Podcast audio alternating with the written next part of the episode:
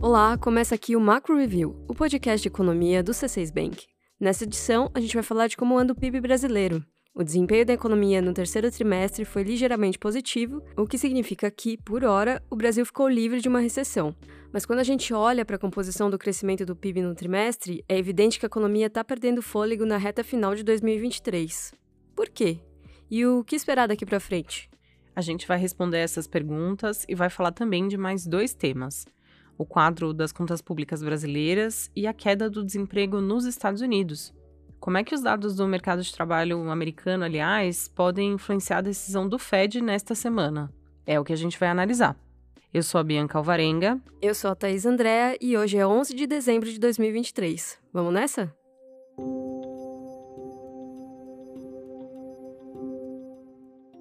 IBGE divulgou na semana passada o desempenho do PIB brasileiro no terceiro trimestre. Os números mostraram que a economia avançou 0,1% em comparação com os três meses anteriores. A expectativa era de uma leve contração do PIB no trimestre, mas o número veio um pouco acima do esperado, o suficiente só para deixar a economia no azul. Apesar do desempenho ter sido melhor do que esperado, a situação da economia brasileira ainda é de esfriamento. Depois de avançar 1,4% no primeiro trimestre e 1% no segundo trimestre, o PIB começa a andar de lado. O fôlego da economia diminuiu porque ficou para trás aquele impulso vindo da agropecuária. O setor cresceu impressionantes 12% no primeiro trimestre. É nesse período que acontece a maior parte da colheita dos grãos, como soja e milho. A safra recorde de 2023 também ajudou a sustentar as exportações, que cresceram 10% em relação ao terceiro trimestre do ano passado. Agora, sem o impulso do agro, a economia sente mais os efeitos dos juros elevados. O custo para os empresários financiarem novos projetos ainda está alto. Isso ajuda a explicar principalmente a queda anual de quase 7% nos investimentos. E aqui eu estou falando, por exemplo, da compra de máquinas pelas fábricas para ampliar a capacidade de produzir. Não por acaso, esses juros mais altos causam uma preocupação maior para a indústria, cujo crescimento em relação ao terceiro trimestre de 2022 foi de apenas 1%. Já as importações registram queda de pouco mais de 6% no mesmo período. Esse dado ainda tem uma relação com a queda nos investimentos que a gente citou agora há pouco, porque grande parte das máquinas e equipamentos é importado. É importante lembrar que, embora a Selic esteja em queda desde agosto, leva um tempo até que o corte dos juros apareça no custo final dos financiamentos que são oferecidos para as empresas e consumidores. Por isso tudo, nossa expectativa é que o PIB continue a perder força até o final de 2023. A gente acredita que a economia brasileira vai encolher 0,2% no último trimestre do ano. E esse desempenho negativo do último trimestre deve fazer com que o crescimento do PIB fique um pouco abaixo de 3% em 2023.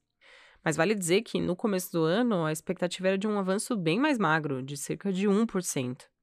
A surpresa para o bem se deu porque o agro cresceu além do esperado, como a gente falou, e o setor de serviços se mostrou mais resiliente.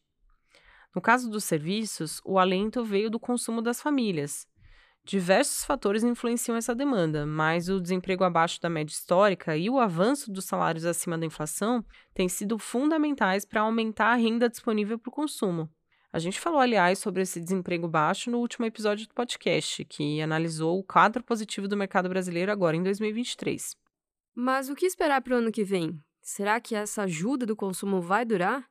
A Cláudia Moreno, responsável pela cobertura de Brasil na equipe econômica do C6 Bank, conta quais são as expectativas para o PIB em 2024 e fala sobre os possíveis motores que vão manter a economia brasileira crescendo no ano que vem.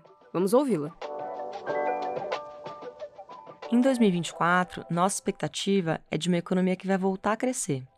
Apesar desse último trimestre de 2023, que a gente espera ser de uma leve retração do PIB, há um outro fator que deve reaquecer a economia brasileira no ano que vem. Eu estou falando aqui da queda da taxa Selic. A gente sabe que os juros estão caindo desde agosto e devem continuar nessa trajetória nos próximos meses. Nossa expectativa é que a Selic caia até chegar a 9,25% no ano que vem. Agora, a taxa básica está em 12,25%. Ainda são juros relativamente altos, mas o corte que a gente projeta para a Selic em 2024 já vai trazer um alívio para a economia. É um alívio que, na prática, aparece de diferentes formas. Por exemplo, Juros mais baixos impulsionam o crédito e o consumo das famílias, estimulam os investimentos feitos pelas empresas e reduzem o custo de oportunidade. Ou seja, fica mais vantajoso investir em novos projetos do que manter o dinheiro em alguma aplicação financeira. Por outro lado, a agropecuária, que foi um importante motor do PIB em 2023, não deve repetir esse bom desempenho em 2024. E por quê? Por dois motivos principalmente. O primeiro está relacionado a uma questão estatística. Vamos lembrar que a safra de grãos foi recorde e cresceu mais de dois dígitos esse ano. Então fica mais difícil essa safra crescer de novo em um ritmo tão forte no ano que vem. E a segunda razão para nossa expectativa de um agro mais fraco é o El Ninho. Esse fenômeno climático pode trazer impactos para a safra que vai ser colhida ao longo de 2024. Na balança, entre esses pontos que ajudam a economia e os que não devem contribuir tanto para o avanço do PIB, o que fica é uma estimativa de um crescimento de 1,5% em 2024. Em resumo, o Brasil vai voltar a crescer no ano que vem e o impulso principal vai ser a queda da Selic e o consumo das famílias. Agora o assunto são as contas públicas do Brasil. Dados divulgados na semana passada mostraram que o resultado primário do setor público consolidado, que reúne as contas do governo federal estados, municípios e estatais, esse resultado está piorando. O déficit acumulado até outubro ficou em 114 bilhões de reais, o que equivale a 1,1% do PIB. No mês anterior, esse déficit estava em 1%. Para piorar, o saldo negativo pode aumentar consideravelmente por causa da aprovação de uma mudança na regra dos precatórios. E aqui uma breve explicação. Precatórios são os pagamentos que o governo deve fazer por ações judiciais que ele perdeu e que foram movidas por empresas e cidadãos contra o Estado. A equipe econômica obteve autorização para quitar mais de 95 bilhões de reais em precatórios, o que deve ser feito ainda agora em dezembro.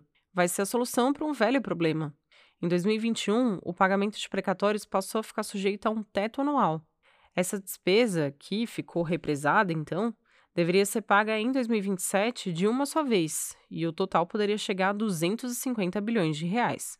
O governo vai manter esse pagamento de precatórios como um crédito extraordinário, ou seja, essa despesa não vai ser contabilizada no teto de gastos e nem vai entrar no cálculo que vai checar se a meta foi cumprida ou não.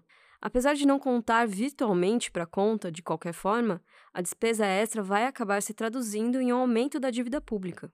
Além da preocupação com essa reta final de 2023, há muita incerteza sobre o orçamento de 2024. Ainda não foram aprovados projetos importantes que garantiriam a arrecadação que o governo calcula que vai ter no ano que vem. Entre esses projetos, para levantar mais recursos, está a medida provisória das subvenções do ICMS. Essa é uma MP que reduz o impacto fiscal dos benefícios tributários concedidos pelos estados e municípios para empresas. Outro projeto que pode reforçar a arrecadação é a lei que trata do fim dos juros sobre capital próprio. Ambas medidas estão na previsão orçamentária do ano que vem e deveriam trazer cerca de 45 bilhões de reais a mais para o governo. Bom, o fato é que o governo está correndo contra o tempo nas últimas duas semanas do ano para tentar garantir esses 168 bilhões de reais extras necessários para zerar o déficit fiscal em 2024. Vale lembrar que, mesmo com as medidas aprovadas, existe uma grande incerteza em relação à arrecadação desses valores que foram estimados pela Fazenda. Por isso, a gente continua a prever um déficit de 0,7% do PIB no ano que vem. Agora o assunto é mercado de trabalho americano. Dados do Payroll, o relatório de emprego dos Estados Unidos, mostraram que foram criadas 199 mil vagas de emprego no país em novembro. O desemprego recuou de 3,9% para 3,7% em território americano. A criação de postos de trabalho foi maior que a esperada e permaneceu superior à registrada antes da pandemia. Por outro lado, o número está abaixo da média registrada até outubro, que é uma média de geração de 239 mil vagas por mês. O mercado de trabalho americano parece estar aos poucos buscando um ponto de equilíbrio, embora o quadro geral ainda seja de emprego forte nos Estados Unidos. Divulgado dias antes do payroll, o relatório de vagas em aberto, conhecido como JOLTS, mostrou que o número de vagas disponíveis por desempregado recuou de 1,5 para 1,3 em outubro. Ou seja, ainda tem mais vagas do que trabalhadores disponíveis, mas essa proporção está diminuindo. Diante dos sinais que indicam, em maior parte, uma leve desaceleração do mercado de trabalho, a gente acredita que o Fed vai decidir manter os juros como estão, pelo menos por hora. A Autoridade Monetária dos Estados Unidos se reúne nesta semana para decidir qual vai ser a taxa básica da economia americana. O Fed sinalizou em novembro que seguiria com os juros em pausa e que observaria o comportamento da inflação e do mercado de trabalho. Bom, a gente falou agora então da ligeira desaceleração do emprego americano e nas últimas semanas também a gente viu uma trégua nos índices de inflação. Então, os sinais parecem ser de mais tranquilidade para o Fed. Na nossa visão, os juros americanos devem continuar no patamar atual, que é o maior em duas décadas, até meados do ano que vem, quando o Fed deve começar um ciclo gradual de cortes de juros.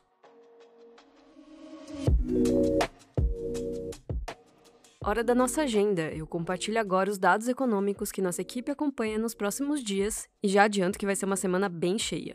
Amanhã, terça-feira, vai ser divulgada a inflação brasileira de novembro. A gente projeta alta de aproximadamente 0,3% do IPCA no mês.